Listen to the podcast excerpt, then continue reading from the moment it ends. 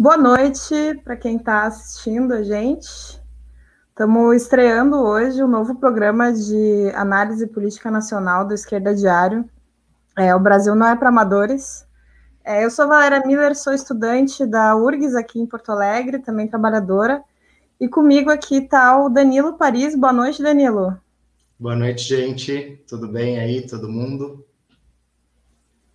Então, né, estamos estreando aí nessa, nessa, nessa terça-feira é, com esse tema sobre as manifestações do 29 de maio, do último sábado. É, inclusive, ficamos felizes né, de estar estreando com esse tema, já estava programada a live e não sabia que ia ser com, com essa discussão. É, algumas pessoas até comentaram sobre o nome do programa, né? O Brasil não é para amadores. É uma frase que sempre surge, na verdade, quando tem algum tipo de viragem da, da situação política nacional, algum tipo de giro. E, bom, o Brasil tem vários, né? Tem tido bastante giros no, nos últimos anos. E a ideia do programa é justamente captar um pouco esse, esse sentido de é, compreender essa situação política nacional, compreender esses giros, a atuação de cada um dos atores do, do regime político, é, a situação do atual governo Bolsonaro, governo de extrema-direita, a partir de uma perspectiva da classe trabalhadora. Claro, não tem uma pretensão de, de abordar absolutamente todos os aspectos dessa situação política, que é bem complexa, é, mas tentar aí apontar também, um, a partir dessa análise da situação política, apontar também um caminho é, para a intervenção é, na, nessa, nessa situação. É, bom, então, assim, entrando um pouco aqui no nosso tema, boa noite para todo mundo que está aí no chat, mandando aí seu boa noite. É, mas para a gente já, já ir começando aqui e abordando é, essas manifestações do dia 29 de maio, assim, a gente já vinha uh, observando uh, uma, uh, movimentações bem importantes de assembleias é, e organização no sentido de, de, participar dessas mobilizações. E, na verdade, tendo passado a data, a gente pode já definir que elas marcam bastante uma, uma inflexão na conjuntura política é, do país, né? É, nesse sentido, enfim, que eu até coloquei um pouco no início, que, que achamos bom que seja esse tema, é, que seja justamente a volta dos atos de rua em meio à pandemia, inclusive as maiores manifestações é, que aconteceram ali é, contra o governo aqui no país desde o início da, da pandemia. É, e o, o, do ponto de vista assim da, da nossa análise aqui, é, acho que a gente pode começar avaliando que é, no, no sábado, uh, vai se expressar de uma maneira mais ativa uma insatisfação que já estava colocada é, e que já vinha se expressando de maneira mais ou menos passiva, e nas semanas imediatamente anteriores, ali da, das manifestações, é, a gente viu também alguns processos mais, mais ou menos moleculares de resistência, é, como foi a, a, a mobilização das trabalhadoras da LG, é, contra o fechamento da empresa, sem direitos, é, e de uma maneira mais, é, mais uh, acabada, digamos assim, a greve dos metroviários de São Paulo, que inclusive teve um amplíssimo apoio da população, é, expressando essa insatisfação que já estava colocada. Né? Também, na última semana, saiu uma, uma pesquisa é, de avaliação do governo Bolsonaro, em que o governo está com, com índice de, de avaliação ruim ou péssimo, é, o maior desde, desde março do ano passado. É, então, uh, essas manifestações elas acabam sendo, uh, acabam sendo uma expressão ativa dessa insatisfação que já estava colocada, né? E isso por um lado. Por outro lado, é, eu acho que vale a gente ver que marca também, é, que é também uma inflexão na conjuntura política nacional, na medida em que marca bastante é, limites de uma política é, que vinha sendo, desde o início da pandemia, é, colocada a respeito, que, que tem como mote geral fique em casa. Daí acho que é importante a gente ver é, que quando a gente fala os limites da política do fique em casa, nós estamos falando de uma política é, deliberada de setores do regime político, como os governadores, o, o próprio, enfim, STF, é, setores é, que se colocam né, como oposição ao Bolsonaro, É, e, e, também, por outro lado, é, como correia de transmissão dessa política, as próprias direções dos movimentos de massas, as centrais sindicais, como a CUT, a CTB, com esse discurso de fique em casa. É, é diferente isso da, enfim, da, da, da, vontade das pessoas poderem é, se preservar e ficar em casa, né? Nós estamos falando de uma política deliberada que servia de justificativa é, para a paralisia é, dessas direções de massas e para é, buscar conter qualquer tipo de revolta que pudesse é, acontecer. Então, essas manifestações, é, quando, é, quando, enfim, esse, esse amplo setor de, de milhares é, vai para as ruas, é, rompendo com isso, inclusive setores do progressismo, que, que, até então eram bastante adeptos dessa, dessa discussão e, enfim, dessa, dessa política do fica em casa, é, depois de passar, enfim, um ano e meio em casa, e assim, é, claro, né, um, uma pequena minoria, na verdade, da classe trabalhadora que teve direito a, a fazer esse isolamento social, é, mas depois de, mas esse amplo setor que sai às ruas no sábado, é, depois de passar é, um ano e meio em casa, assistindo o país afundar é, numa profunda crise sanitária, chegando a quase é, meio milhão de mortos notificados, como a gente está agora, é, numa situação de é, desemprego cada vez maior, é, numa situação em que metade da população brasileira está em situação de insegurança alimentar, é, o menor consumo de carne em décadas, é, e, e, vendo que, que isso, que, que é, essa, essa política do fique em casa acabou uh, não, não, não, não, não tendo capacidade de responder né, a essa situação. É, também é importante a gente ver que essas manifestações uh, que ocorrem no sábado, é, elas, uh, uh, bom, por ser no Brasil, né, o Brasil como um polo é reacionário da situação internacional e particularmente aqui na América do Sul, é, cercado por uma série de processos, como foi a, como tá, tem sido, né, a revolta na Colômbia, por exemplo, mas também outros, outros processos de luta de classes em outros países que vem acontecendo. É, e na Colômbia, inclusive da Colômbia se popularizando uma frase bem forte, que é que quando o, o governo, que a gente sai nas ruas em meio a uma pandemia, porque o governo é mais letal que o vírus. É, e esse setor bastante amplo, é, vendo é, esses processos acontecerem e também tomando é, essa, essa, essa, essa postura de, de ir às ruas, né? Então, bastante importante essas manifestações. Também a gente viu um amplo apoio nas redes sociais, foi, enfim, um dos assuntos mais comentados é, no, no Twitter e, e também é, quem estava nas ruas, né? Eu estava na manifestação aqui em Porto Alegre, viu bastante apoio das janelas, é, dos ônibus, enfim, todo mundo que passando é, bastante uh, apoiando e legitimando as manifestações. Inclusive, Exato. colocou o próprio governo Bolsonaro numa situação complicada, porque, aliás, o próprio bolsonarismo numa situação complicada, porque ao mesmo tempo que eles falavam que era meia dúzia, é, ficavam dizendo que ah, os que são contra aglomeração estão gerando aglomeração, mas então se gerou aglomeração, na verdade não era meia dúzia, né? Pelo contrário, eram as maiores manifestações é, de rua contra o governo desde o início da pandemia, né, Danilo? Exatamente, Val. Isso que você estava desenvolvendo. O Bolsonaro, inclusive, deu uma declaração ridícula lá para aquele grupinho dele, né, que fica esperando ele para dar declarações diárias, é, falando que o problema, as manifestações foram vazias porque a Polícia Federal estava prendendo muita maconha no Brasil, numa frase absolutamente provocativa. Mas é interessante ver também, e teve um amplo, uma repercussão muito importante nas redes sociais, é que vários veículos de mídia, da grande mídia, tentaram esconder as manifestações, né? Ficou famosa os comparativos entre as capas de grandes jornais, né? É, como Estadão, como Globo. A CNN chegou no que é a rede de grande é, da grande mídia chegou ao ridículo de entrar ao vivo quando o ato na Paulista já tinha acabado.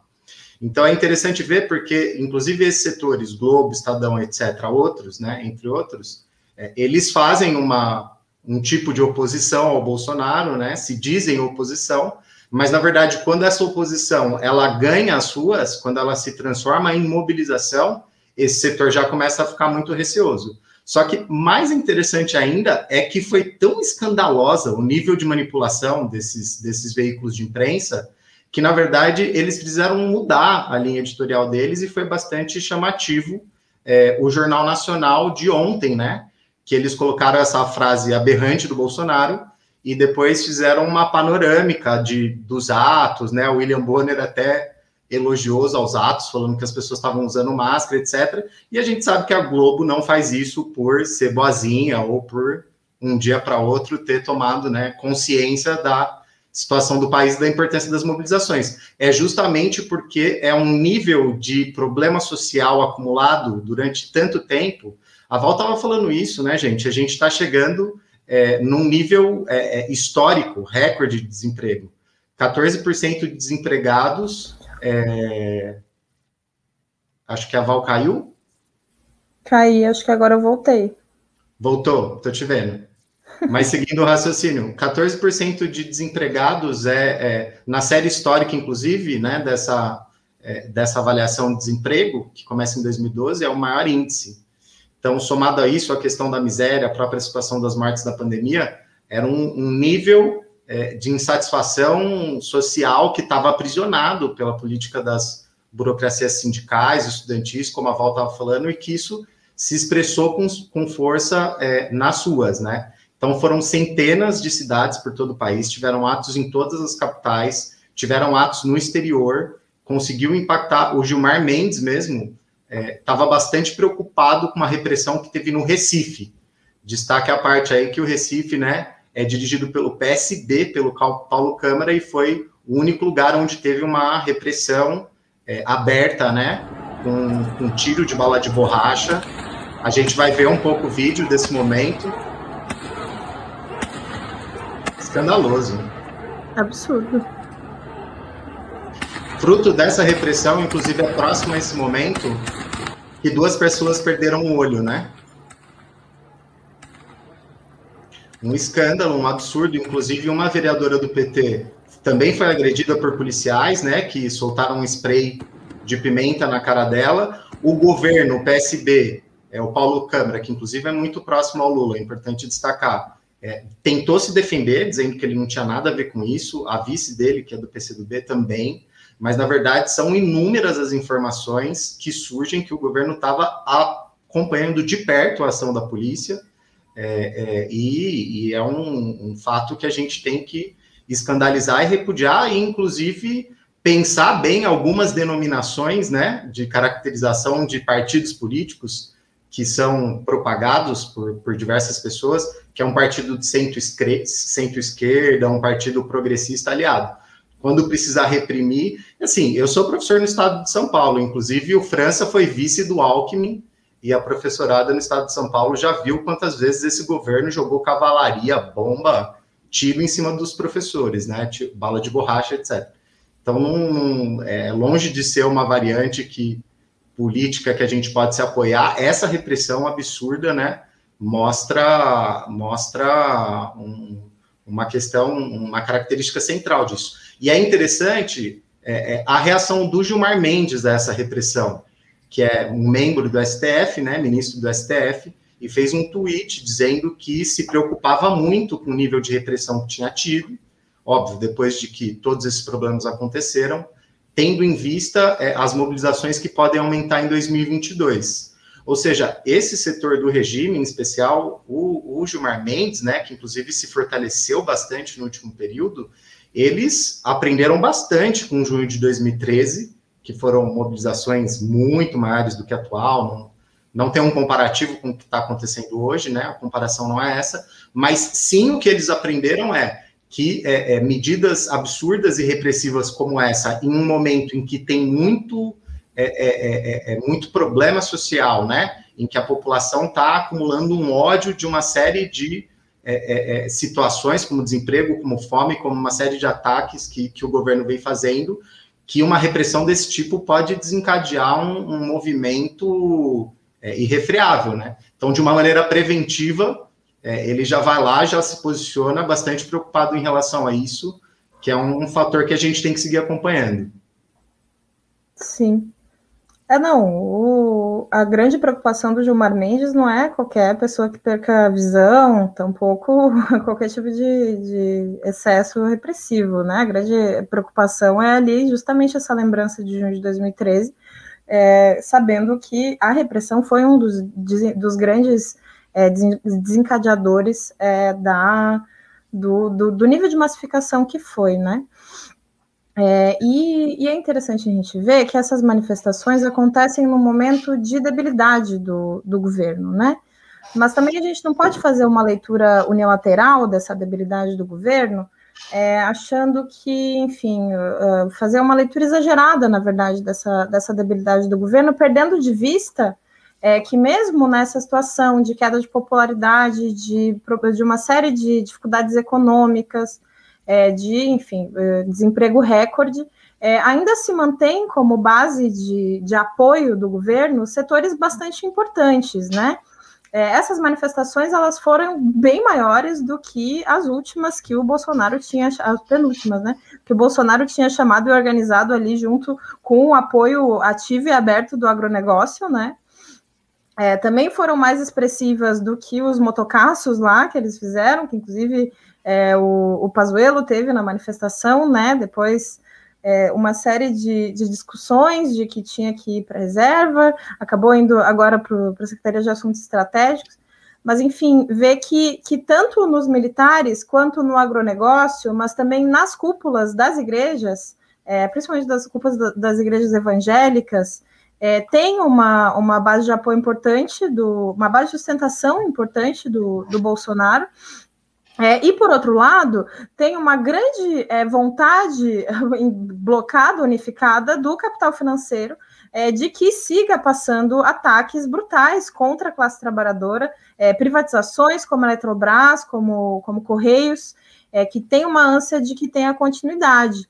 É, e que aí, nesses temas, de, tanto dos ataques econômicos quanto é, das privatizações, o que a gente vê, na verdade, é uma importante unidade burguesa em torno desses objetivos, né? E que isso também é parte é, do que uh, garante o, enfim, garante a continuidade dos planos é, do golpismo institucional de conjunto, mas também há algum nível de sustentação do próprio governo Bolsonaro é, reformas como a reforma administrativa, é, a, que, que, que ao mesmo tempo que é, corre né, a, a, CPI no Senado, a reforma administrativa, por outro lado, vai avançando é, na Câmara, passou né, na, na Comissão de Constitucionalidade e Justiça, e, e o, com o, o, governo Bolsonaro contando com esses, com esses pontos de apoio, apesar é, da debilidade uh, colocada pelo governo, aliás, colocada no governo é, nesse momento, assim.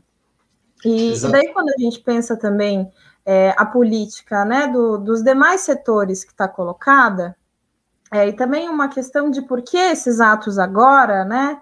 É, a, toda essa situação é, de grave crise econômica, de grave crise sanitária, é, e, e, crise social colocada a nível nacional é, é, é, é, o que explica mais, são os elementos mais de fundo, né? É, depois, quando depois a gente vê setores do PT, por exemplo, falando que o que desencadeou essas manifestações é, foi, enfim, a CPI, por exemplo, né?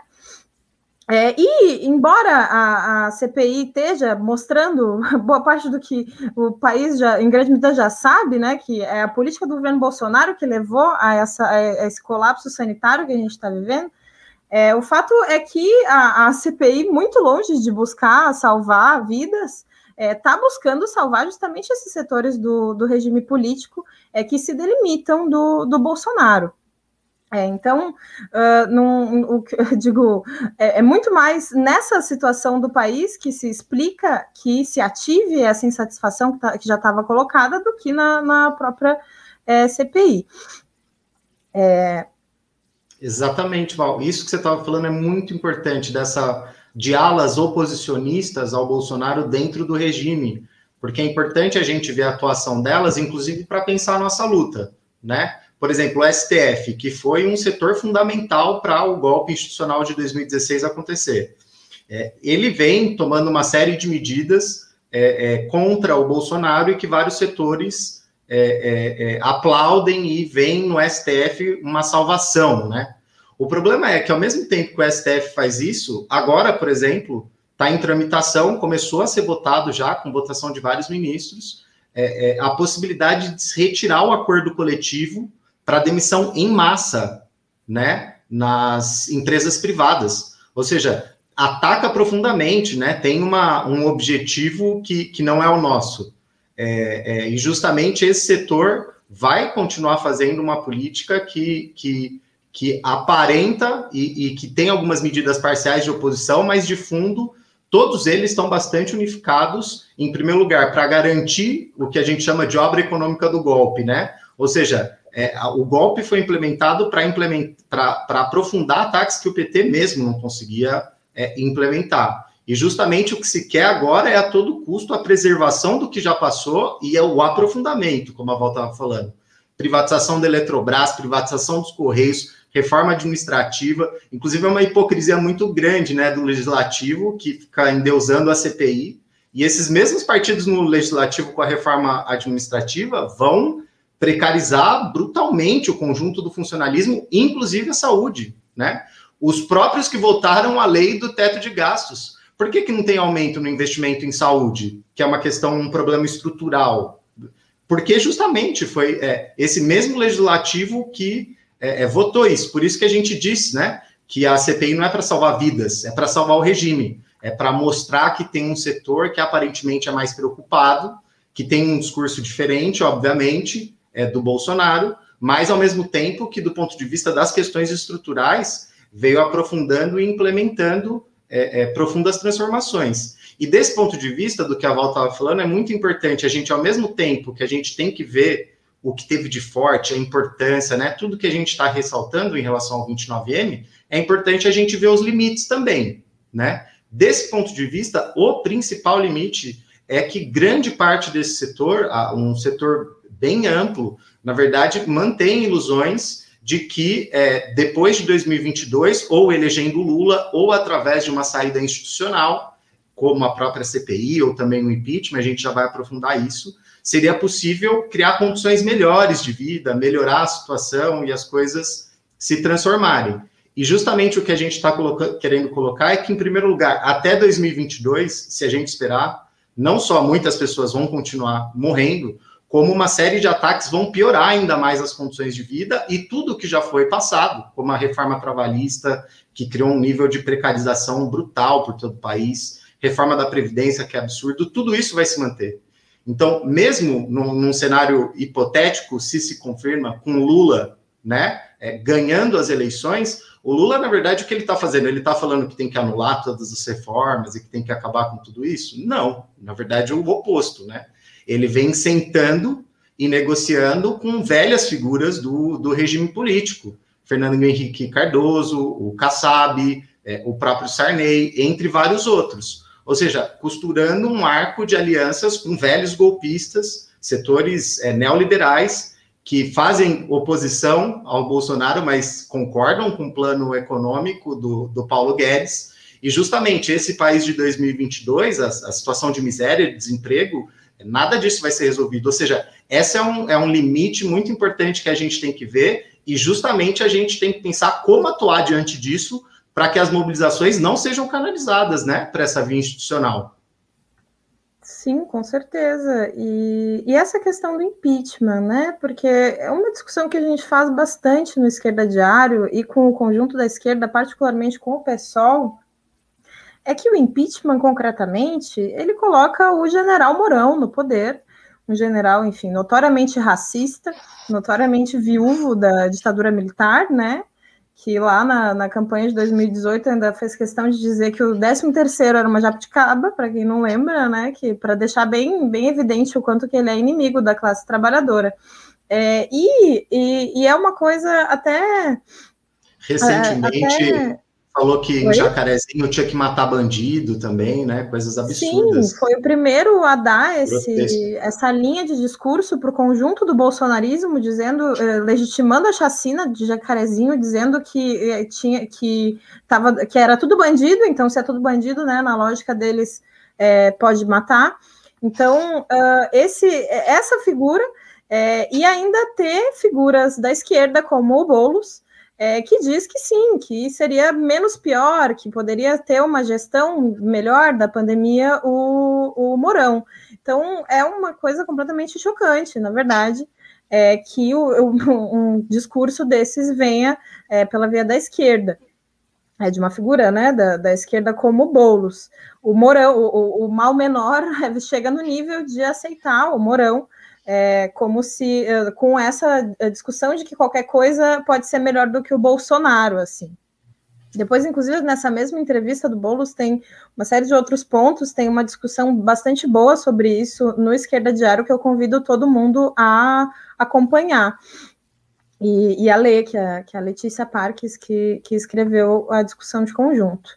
É, então, assim, esses caminhos institucionais, é, sei, acho que o que a gente coloca aqui é, evidencia o quanto que esses caminhos institucionais, na verdade, não servem para seguir é, é, desenvolvendo essa mobilização é, e desenvolvendo essas forças que se expressaram para enfrentar essa situação.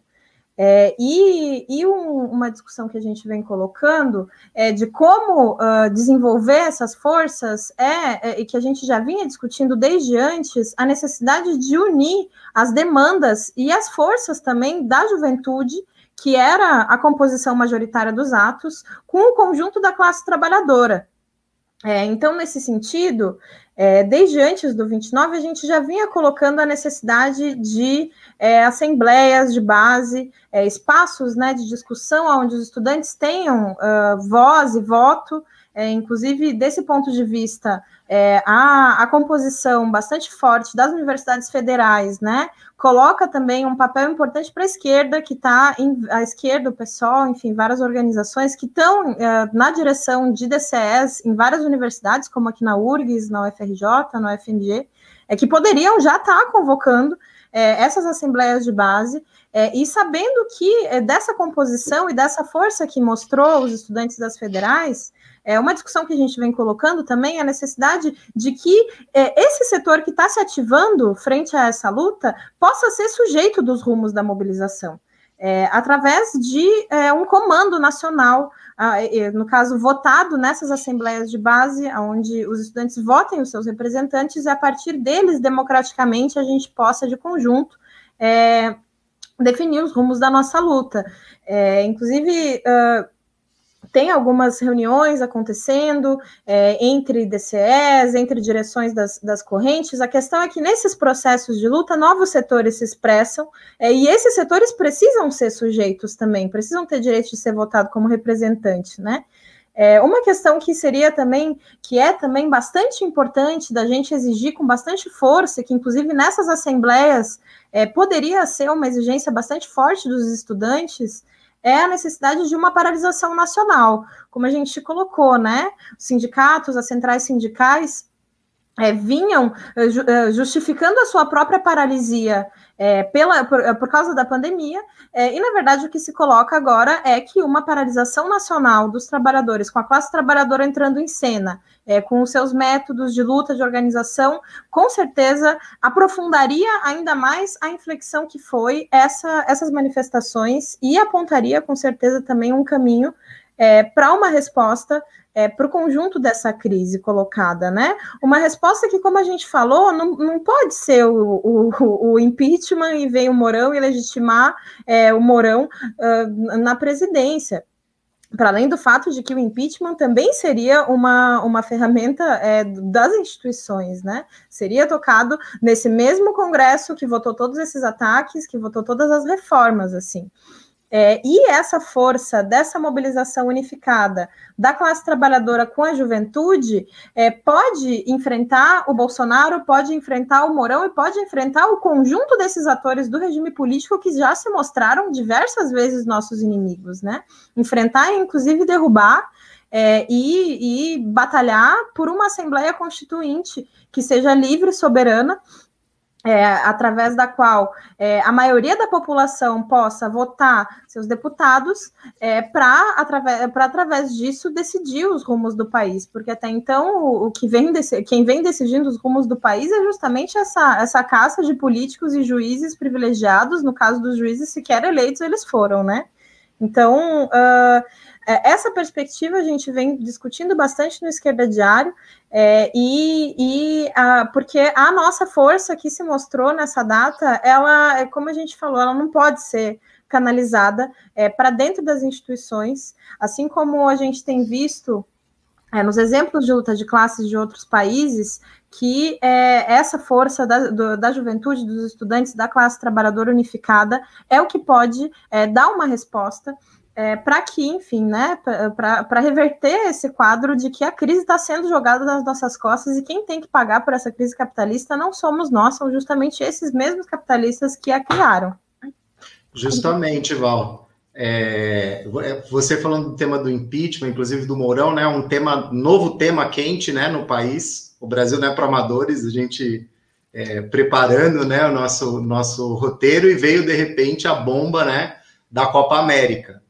É, e o Mourão foi o primeirão lá falar, meu, é isso aí, tem que vir mesmo, é, é, melhor que venha, não vai ter problema nenhum. Sendo que assim, gente, o, o Bolsonaro aceitar a Copa América Inclusive, ela foi rejeitada na Colômbia em função das mobilizações, né? Depois, de novo, na Argentina, em função é, da situação pandêmica. E ele aceitar agora é uma clara provocação às manifestações de rua que tiveram, como se ele não tivesse nem aí, é, é, é querendo dizer, né? A vida segue normal e vamos, vamos continuar é, fazendo evento esportivo, fazendo Copa e etc., enquanto é, milhares morrem no país. Então, justamente, assim, é esse o cara, o Mourão. Inclusive, você comentou sobre o Boulos, mas também, né, é a política é, que o PT vem tomando. O próprio Lula, numa entrevista já há algum tempo atrás, falou: gente, não tem nem mais tempo para impeachment, né? Não dá mais, etc. Mas é, é, uma bandeira que, independente da, da possibilidade ou não, né? Dela se efetivar, do ponto de vista do tempo político, já estamos muito próximo das eleições. É uma política que, na verdade, ela é aquela política para seguir desgastando e fazendo uma política é, é, é pensando em 2022. Então, assim, é, é, um tipo de alternativa que, que muitas pessoas pensam assim, falam assim, pô, mas é, é, é melhor ter um cone no, no governo do que o Bolsonaro, qualquer coisa. E, na verdade, a gente vê que não é assim, né? O regime político, ele tem vários atores prontos para assumir é, o comando do país e fazer uma política, inclusive políticas mais reacionárias, aprofundar ataque, etc. Então, é, é, é, é uma questão importante, um debate de estratégia se aprofundar. Você estava falando da necessidade de uma paralisação nacional. Uma imagem para a gente pensar isso é, é a seguinte: imaginem, gente, se a greve dos metroviários, a forte greve dos metroviários, que inclusive poderia ter sido mais longa do que foi se não fosse a operação que juntou burocracia sindical, governo do Estado ultra repressivo, até o da Atena, né? É, é, é, poderia ter se estendido mais, mas tivesse uma greve do metrô junto com é, mobilizações como o 29M. Se a gente conseguisse unificar né, a classe trabalhadora junto com a juventude. E aí, justamente, né, é, esses setores, como por exemplo o PT, que fala assim: ah, temos que fazer unidade, né? Eles usam bastante essa palavra. Só que, assim, justamente nesse momento de unificar, o que, que eles fizeram? Que era unificar na luta. Eles fizeram um ato três dias antes, simbólico, em Brasília, no dia 26, justamente para justificar a sua ausência é, com as categorias organizadas no dia 29. Ou seja, é unidade para esperar para 2022 para votar em alguém, e não é unidade a partir dos locais de trabalho, a partir dos locais de estudo, construindo né, assembleias democráticas, como você estava falando, é, justamente para colocar um checkmate no conjunto do regime que essa é a nossa, nossa principal tarefa. Sim, desenvolver as forças que se expressaram ali no sábado, né? Que não só as forças ativas das ruas, mas o conjunto do apoio que teve na população, na classe trabalhadora, e sem dúvida, essa exigência é, por uma paralisação nacional é, e também pela continuidade das manifestações, né? Combinando esses elementos. Aí a imagem da, da Avenida Paulista é, inclusive, hoje, no, ontem e hoje no, no, meu trabalho, várias pessoas falando, nossa, foi um alívio, fiquei já uma lavada e tal. É, mas é isso, né? É importante ver os limites para a gente também é, apontar caminhos para desenvolver essas forças e, de fato, responder a essa situação que está colocada, porque não, não é esperando é, 2022, não é botando confiança no Mourão e em todos esses atores que, enfim, não merecem um pingo da nossa confiança, né? Exatamente. Estamos...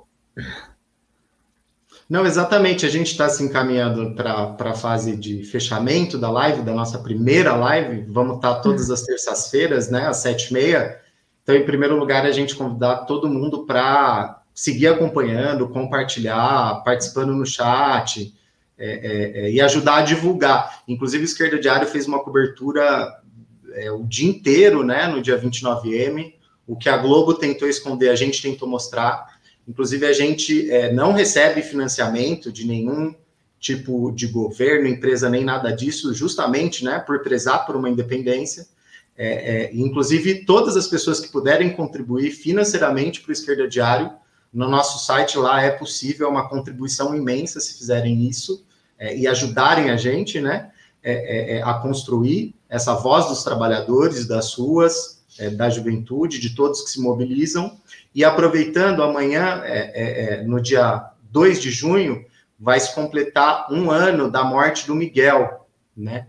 E a gente, do Esquerda Diário, junto com diversas outras organizações, etc., a gente está chamando um tuitaço para a gente não esquecer dessa barbaridade, né? É, é, em Recife mesmo, a gente vai estar tá compondo um ato de rua, que vai ser às 14 horas, e ele vai se concentrar no Palácio da Justiça, em Recife, então, o pessoal de Recife que está assistindo a gente, se puder ir ao ato também, participar é, do, do tuitaço, inclusive é, conjuntamente com a Mirtz Renata, né, essa guerreira que é a mãe do Miguel, que segue lutando bastante é, é contra a morte do filho, que foi, enfim, é, não, poder, não poderia ter acontecido, né, aconteceu em função do que fez é, a sua patroa, os seus patrões, e é muito importante a gente reverberar e, e também dar amplitude é, para essa data amanhã. Sim, e seguir a luta por justiça, né? Então, bom, convido todo mundo a participar aí do tuitaço, o pessoal de Recife a participar do ato. É, e a gente vai ficando por aqui por hoje. Agradeço também todo mundo que acompanhou.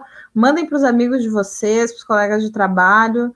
É, mandem também as suas opiniões para nós. Na semana que vem vamos estar tá aí ao vivo de novo. Acompanhem os desdobramentos de todos esses elementos que a gente colocou aqui no esquerdadiário.com.br. É, acompanhem, acompanhem também as nossas outras ferramentas. É, lá no Spotify vocês vão achar o podcast Feminismo e Marxismo, vão achar o podcast é, cinco, Esquerda Diário 5 Minutos, Peão 4.0, Ideias de Esquerda Internacional. Todo domingo o nosso semanário teórico. É, e também o campus virtual do Esquerda Diário, que tem ali uma série de cursos, lançamos há pouco um curso sobre maio de 68, né, justamente sobre essa unidade explosiva dos estudantes com os trabalhadores é, lá no processo da França. Então, por, por hoje, é, é, isso, compartilhem, curtam aí, e agradeço a, audiência. Valeu, Boa noite. gente. Boa noite.